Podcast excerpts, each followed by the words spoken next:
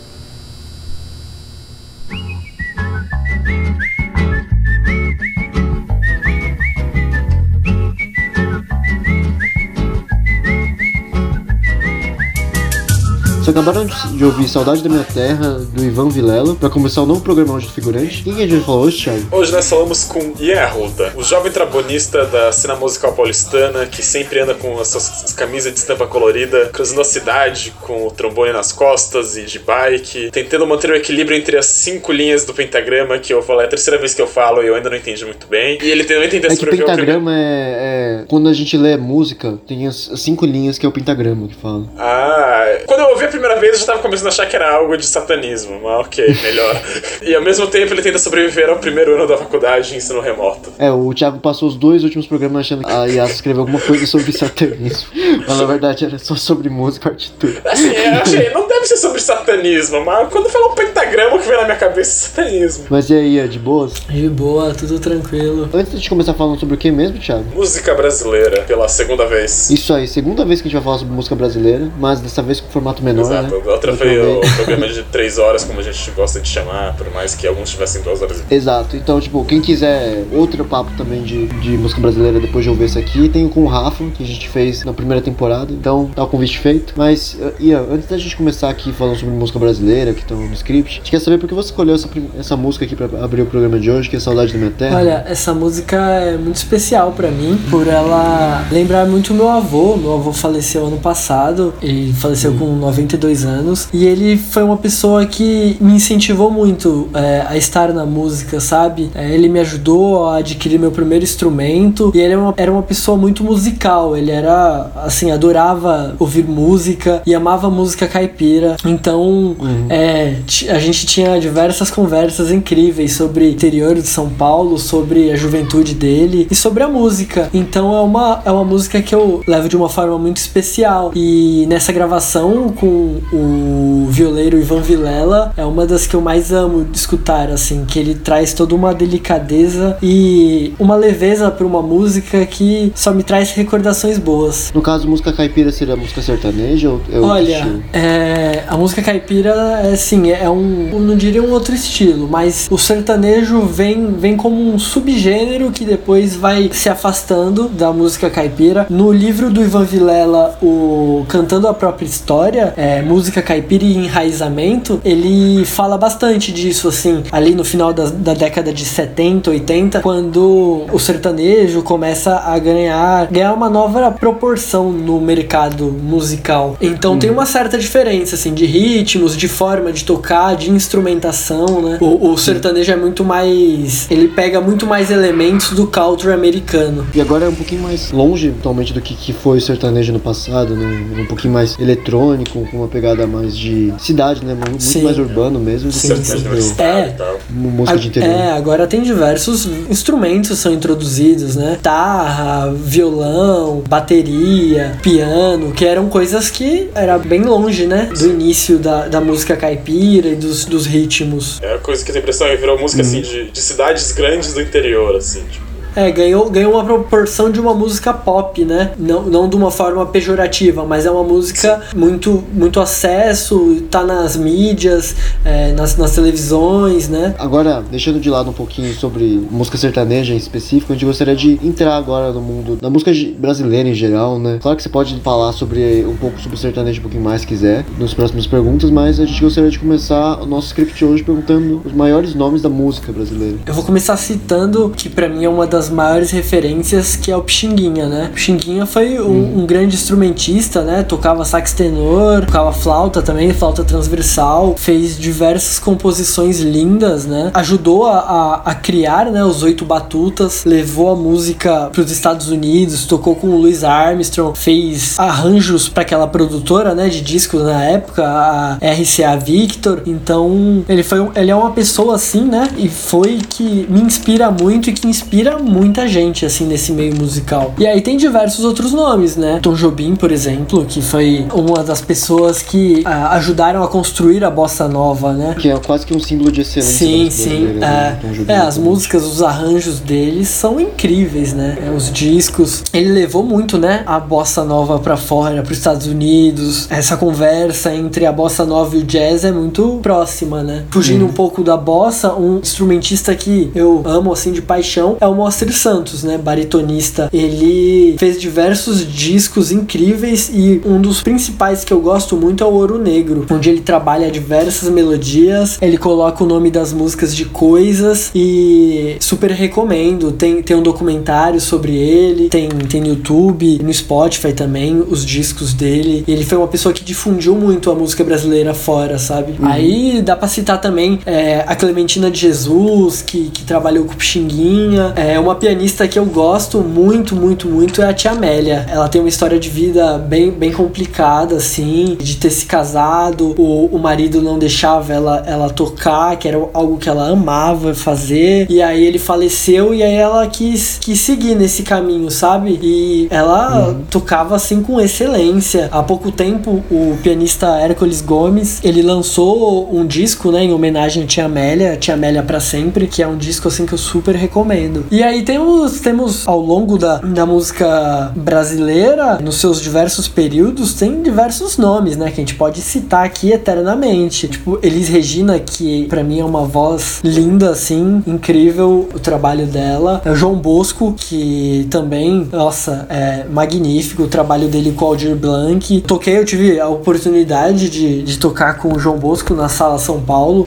Nossa, cara, legal. Tô falando, gente, aqui é nome de peso só. Agora a gente só, só chama galera de peso aqui. É, eu toquei com a Jazz Sinfônica da Fundação das Artes, né? Foi, foi surreal, assim. Todo aquele repertório, uhum. é, Bêbado e Equilibrista, Linha de Passe, O Corsário. Foram músicas, assim, que são levadas eternamente, assim, no coração. E aí tem uma galera mais atual, que eu gosto muito. Tem uma outra pianista que ela foi minha professora. Então, assim, ela é uma pessoa incrível, muito incrível, que é a Débora Gurgel. Ela tem diversos trabalhos lindos de discos próprios com a filha dela que são surreais. O saxofonista, uhum. o Nailor Proveta, que é, ajudou né, a criar a banda Mantiqueira e é quem, quem ajuda a manter a escola do auditório do Ibirapuera. A cantora Fabiana Cosa também, que, nossa, ela tem uma voz inconfundível. Milton Nascimento com o Clube da Esquina, acho que muita gente conhece, né? Que é um trabalho incrível, assim, né? Que aí já entra naquela música de protesto por conta da ditadura, tudo. Foi um trabalho muito incrível para minha, na minha visão. E aí tem, por exemplo, a família Caime, falando, começando pelo, pelo Dorival, né? Que tem aquele disco que foi um dos discos mais importantes, assim, da música brasileira, que é o Canções Praieiras. Aí tem o, o Danilo também, que, que fez diversas, tur diversas turnês pela Europa com o Tom Jobim. O Dori Caime, que, nossa, o Dori Caime é, eu sou, sou suspeito para dizer, né? Porque eu gosto muito do trabalho dele. E a Naná também, que tem um trabalho lindo. Ela fez algumas gravações com o Milton Nascimento também, que são muito bonitas. E aí, outros uhum. nomes, né? Joyce Moreno, que é uma cantora incrível, a Léa Freire, que criou, né, aquele selo importante que ajuda a lançar muita gente, muitos discos, que é o Maritaka, um trombonista que faleceu há pouco tempo, que foi uma, uma enorme perda para a música brasileira e a música internacional, né? Que é o Raul de Souza, um trombonista que veio transformar a forma de tocar trombone, sabe? E uma outra pessoa que eu, que eu acho muito importante é, lembrar é o Maestro Branco. Ele, ele criou, né? Ele idealizou a banda Savana, que foi uma banda, foi uma das primeiras big bands assim em São Paulo a tocar música afro, música brasileira, naquele formato de big band, inspirar tanta gente, sabe? Ele, ele que idealizou o auditório do Ibirapuera, a escola, né? E convidou os professores, escolheu a dedo quem ele queria que trabalhasse ali. Então ele é uma pessoa que eu tenho muito carinho e eu acho super importante lembrar dessas pessoas, sabe? Algumas fora dessa, dessa mídia que mostra muito que não, não que não seja importante falar sobre Chico Buarque, Caetano Veloso, Tropicália, sabe? Mas é importante lembrar desses mestres que ficam é, nos lugares mais remotos do Brasil e eles, eles ajudam essa música ela ir, ir se difundindo, é, misturando, se transformando, né? Por exemplo, a gente tem no norte, eu não sei se vocês conhecem a Dononete, né? A Dononete é, assim, ela faz um carimbó inconfundível. As músicas dela são incríveis e ela foi lançar o seu primeiro disco com, acho que era 85 anos. É, é de uma gravidade assim, é muito, é muito triste é, saber que pessoas como o mestre Sebastião Biano, que é um pifanista que com 7 anos de idade tocou pro Lampião, ele lançar o primeiro disco com 98 anos. Você vê como é, é, é inacessível esse lugar, sabe? Se você estiver longe da grande mídia, é, você praticamente não é visto. Hoje o, o mestre Sebastião Biano, esse ano ele fez 102 anos, ele tá vivo e eu vejo como muito é uma importância enorme a gente lembrar dessas pessoas enquanto elas estão vivas. A cultura tem muito de, de dar importância pra pessoa só depois que ela, se ela se vai, sabe? Que ela, que ela falece, aí vão fazer shows em homenagem, aí vão gravar discos em homenagem. Mas eu acho muito importante a gente, a gente dar voz a, a esses diversos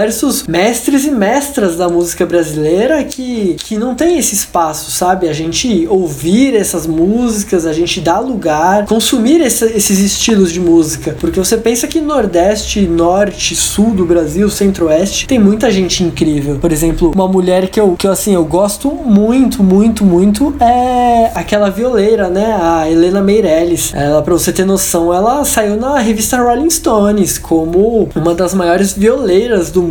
Ela tinha um ponteado na viola, é, assim, incrível. Tem um documentário no YouTube sobre ela, sobre a vida dela, super recomendo é, assistirem. Mas eu acho que é isso, assim. A gente fala muito, quando a gente fala nomes importantes, fica muito preso é, em São Paulo, Bahia, Rio de Janeiro. E eu acho muito importante a gente lembrar da música caipira também, né? Que tivemos pessoas incríveis, como Tião Carreiro e Pardinho, Inesita Barroso, o violeiro Tavinho Moura, que lançou diversos discos incríveis, Ivan Vilela, né? Que tem esse livro muito bonito, ele é professor da USP. É uma história muito importante a ser contada também, sabe? Junto com, com todos esses grandes nomes da música brasileira. Eu só acrescentaria um nome. As Ronaldinhas, pra mim, foi o ápice. pra quem não conhece, O ápice da música foi brasileira. uma banda formada por duas ex-namoradas do Ronaldo Fenômeno, quando ele ainda era conhecido como Ronaldinho, porque, né, ele, quem não sabia, nos anos 90 ele era o Ronaldinho. Ah, só isso. É, mas vale ressaltar isso mesmo, que muito das, das músicas importantes que a gente eleva, as composições não são que elas têm menos valor, elas apenas teve, tiveram mais sim, espaço. sim, com certeza. É, a gente vê isso muito com o Clube da Esquina, né? Foi, foi algo assim inovador, né? Tava muito à frente do seu tempo musicalmente, mas ele já não tem tanto a visão da mídia como a Tropicália. A Tropicália ganha o mundo, né? Enquanto o Clube da Esquina tem certa, certa dificuldade. E assim, em questões musicais, o Clube da Esquina é tão incrível quanto, sabe? Com arranjos super bem acabados, com ideias, com letras. Então, isso é um problema. A mídia, assim, ela consome muito o que ela quer. Então o resto vai ficando meio que, que escondido. E a gente acaba achando que a música brasileira fica tendo uma mesma Sim, cara, né? sim. Quando a gente sempre É. põe o que a mídia quer que a Sim, gente com ouça, certeza. né? O que ela dá mais,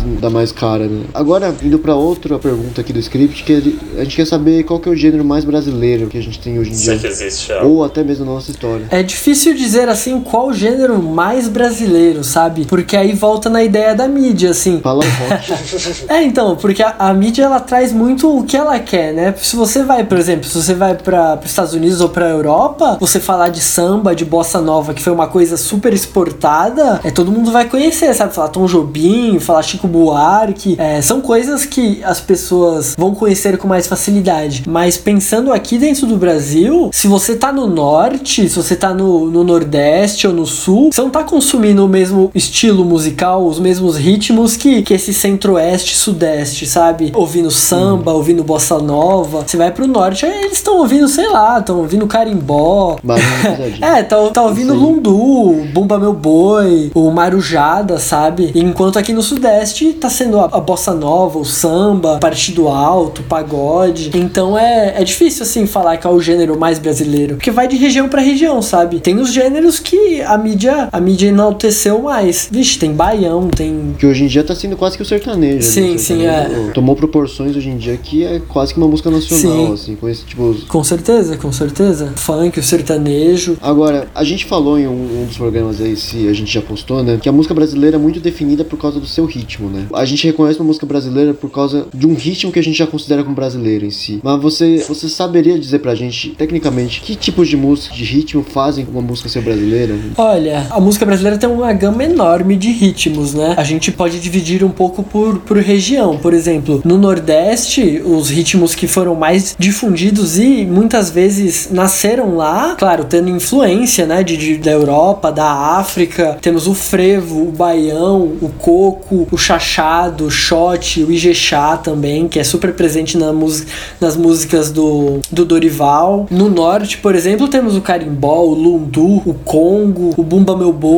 No Centro-Oeste já entra um pouco a tradição da viola, que ainda é muito rica, sapateada, catira, o siriri, aí tem o cururu também. Aí vem pro Sudeste, São Paulo, Rio de Janeiro, que aí vem a bossa, o samba, que tem os vários subgêneros do samba, né? acho que podemos dizer assim, que é o samba de roda, partido alto, samba enredo. A gente tem o, Pagode. é, o pagode também. Aí a gente tem o jongo, tem o choro também, que é super famoso nessa região sudeste, né? Que foi difundida no- com grandes nomes, né? Por exemplo, Altamiro Carrilho, Jacó do Bandolim. Nazaré, Sim, né? sim. Ernesto Nazaré, Chiquinha Gonzaga. A gente tem o machixe também. E no sul do Brasil, que tem o chamamé, tem o fandango, que já conversa um pouco com esses ritmos latinos, né? Do Uruguai, da Argentina. Tem, tem um disco que eu posso falar que eu gosto muito, que ele, que ele mistura animais da, da fauna brasileira com ritmos do Brasil, que é do grupo Iambuzim. É, o nome do álbum chama Bichos de Cá. E nesse álbum é muito bonito. É voltado mais pra crianças, mas eu acho que, que ele acrescenta todo mundo que escutar, sabe? É muito bonito mesmo. E o que se pode estudar dentro da musicalidade nacional? Olha, você diz estudar assim musicalmente ou, ou estudar sobre a musicalidade nacional, sobre os ritmos e artistas? Sobre os gêneros em si, porque como o Brasil é muito grande e tem uma diversidade, como você mesmo falou, de ritmos, como você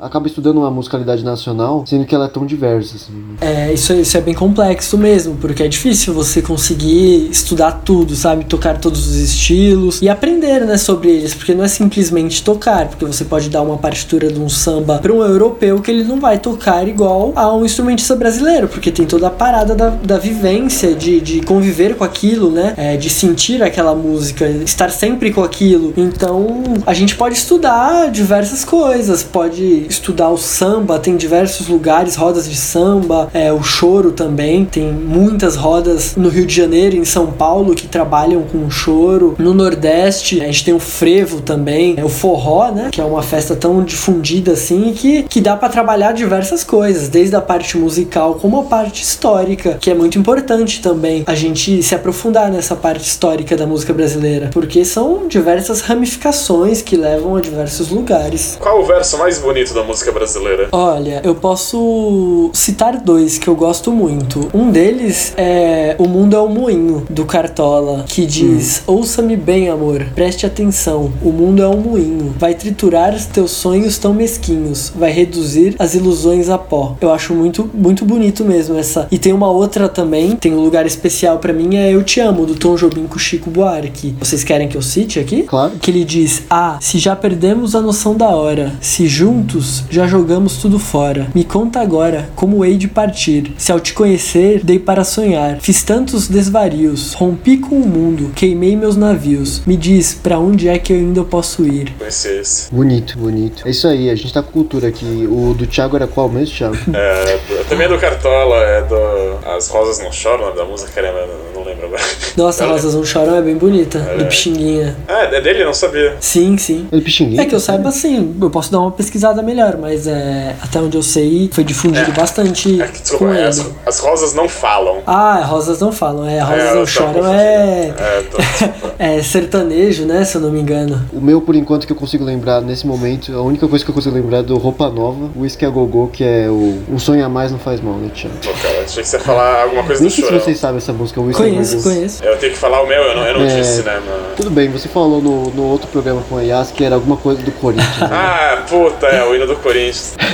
Mas enfim, agora falando de termos da- das origens da música brasileira, a gente falou que ela deriva de vários lugares diferentes, né? Obviamente porque o Brasil é muito diverso e ele começou de vários jeitos, né? Não começou de um único Sim. jeito. Mas você poderia dizer pra gente qual que é a maior influência externa dentro da música brasileira? Pensando que vieram diversos ritmos, né? Principalmente quando sai, sai, sai de Portugal, né? Sai a corte real e vem pra cá, e aí eles trazem a, a banda de música deles, a orquestra, e trazem diversos ritmos, né? Trazem a polca, a mazurca, e nisso há uma, uma confluência de ritmos vindos da África, pelas pessoas que foram escravizadas, pelos portugueses, e nisso tem uma grande mistura, né? É, a miscigenação, que não é nem um pouco bonita, né? Infelizmente foi algo forçado, que o, o Darcy Ribeiro cita no seu livro, né? O povo brasileiro. E nisso acontece com a música também. A polca, o machixe, come, os gêneros começam a, a, conversar e dar, e dar a, a, gerar novos ritmos e novas, novos gêneros, como samba, como choro, baião, que vem toda essa conversa, uhum. sabe? Da Europa com a África e nisso vai a música brasileira vai tomando forma, mas isso em 200 anos, né? De, de Brasil. Uhum. Agora uma pergunta que eu acho que não foi muito bem respondida quando gente perguntou pela primeira vez, né? Pela Yasmin, a gente gostaria de saber agora de você qual que é a diferença entre samba, partido alto e pagode. Pô, essa pergunta é boa. Eu vejo que tem uma, uma, uma diferença na instrumentação, sabe? É, no samba a gente pode ver instrumentos mais tradicionais, como o pandeiro com pele de couro. Já no pagode, o pandeiro normalmente é aquele sintético, né? Tem um som mais brilhante. Tem o uso de instrumentos eletrônicos, tem o uso da bateria, é, do piano, guitarra, cavaquinho, uhum. é, o banjo também, né? É, foi muito introduzido no pagode pelo Almir Neto. E já no samba, assim, a gente sente mais aqueles instrumentos, não diria tradicionais, mas tipo cavaco, violão de sete cordas, aí tem o violão de seis em alguns momentos, a percussão. O Zeca Pagodinho, nos seus discos, ele traz esse samba tradicional, porém ele mistura um pouco com a modernidade, né? Porque nada, nada é nada é tão fixo assim que não possa ser alterado e conversado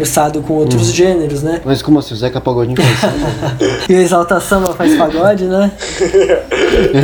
é, tem essa. E aí o, o Zeca traz instrumentos como piano, guitarra, mas ele, ele dá uma ênfase maior àqueles instrumentos tradicionais, assim, como o violão de sete, o pandeiro com pele de couro, é, o cavaquinho, o bandolim. E também tem um pouco da, da diferença das melodias, né? O pagode é aquela melodia mais açucarada, né? Ela, ela fala de amor, ela fala sempre de uma pessoa que ou você perdeu, ou que você ama muito. É, e já no samba, a gente pode ver como, eu não diria uma música de protesto, mas é muitas vezes é uma crítica social, né? Bezerra da Silva faz muito isso, é, o Nelson Sargento também fez, Dona Ivone Lara, Candeia, Jamelão, de tentar falar do morro, né? Falar do, do que eles passavam, de como eles eram vistos para a sociedade da época. Já o pagode, ele fala mais de amor, mas claro, tem tudo, nada é exato, né? Vale tudo, como dizia o Tim Maia de novo. Você pode ter um samba falando de amor, como você pode ter um pagode com uma crítica social, mas na minha visão, eu acho que essa é a maior diferença. E a, a diferença do partido alto pro samba é a sua clave rítmica, que muda, assim. A forma de tocar o ritmo, ele se altera, sabe? Tem, tem várias, várias nuances de ritmos dentro do samba. O teleco-teco, é, o samba raiz, o partido alto, o samba enredo. Eu, a gente ainda não tá muito feliz com a definição, né? A gente gosta mais da definição do, do Zeca Pagodinho mesmo, entre a diferença que é, tipo, não tem é tudo igual, mas é diferente. É, aquela definição do Zeca Pagodinho foi super esclarecedora, né? Não, olhava assim, óbvio, claro que é diferente. Do que é? É, porque assim. é, né? O nome já é diferente, então é diferente. Quem, quem não sabe muito bem a piada que a gente tá falando aqui, é uma entrevista que o Jô Soares fez com o Zeca Pagodinho, não sei quando, né? É, bem no passado, que ele pergunta a diferença entre três gêneros musicais e o Zeca Pagodinho simplesmente fala, é, é diferente, mas é igual. É. é agora, indo mais pra um dos finalmente aqui do script, a gente gostaria de saber as bandas atuais, assim, brasileiras. Quais você tá ouvindo atualmente, qual que você gosta? Fala bem daquela é... nova malandragem.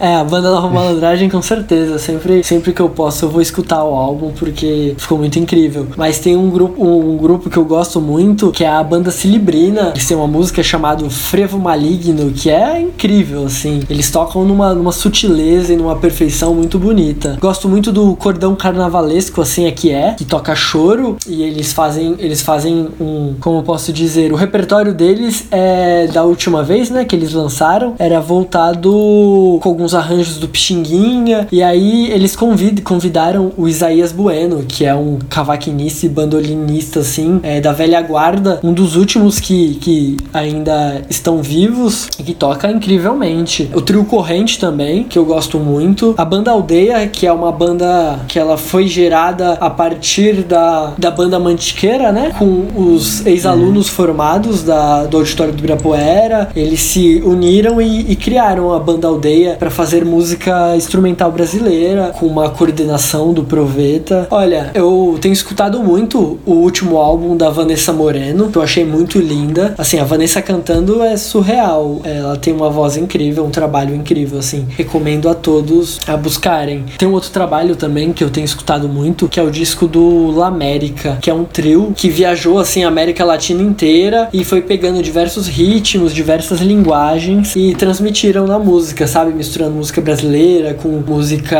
é, argentina, uruguaia, chilena. E o disco do Hércules Gomes, que é o Tia Amélia pra Sempre, que eu também tenho escutado assim, é quase todo dia eu tô lá pra ouvir. Fica de recomendação, ficou muitas, muitos álbuns, só salvar todo mundo aí lá no Spotify e dar uma ouvida. Agora, pra fechar, né, a gente gostaria que você desse a definição pra gente do que, que é a música brasileira. Nossa, pergunta difícil essa que vocês fizeram aí.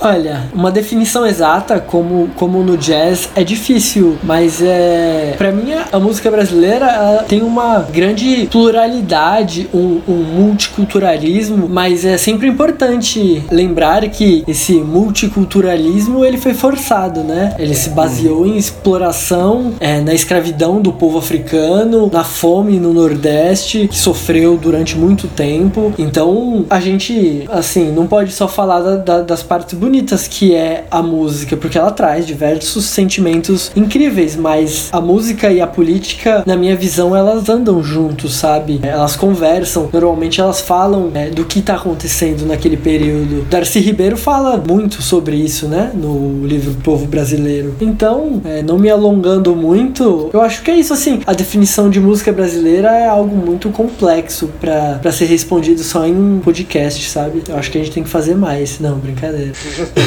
Fazer um livro em parceria com É, você. tem que fazer um livro pra falar qual é a definição. Existe música feita no Brasil que não é brasileira. Ah, é, existe. É, mas é, é como uma outra pergunta complexa, né? Mas existe, assim, diversos estilos que, que são feitos no Brasil, como é, o jazz. Porém, elas vão, vão, querendo ou não, elas vão ganhando um formato abrasileirado, né? Por exemplo, o samba jazz. Eles vão tendo esse, essa linguagem com as músicas de fora. Então, no final, ela começa a ser abrasileirada, querendo ou não. É, a gente fica com essa definição, não definição, na verdade, de música brasileira, pra fechar o programa de hoje do figurante. E é isso, gente. Se vê semana que vem, talvez com o Ian, talvez com o. Realmente não. Talvez não, né? Até mais, gente.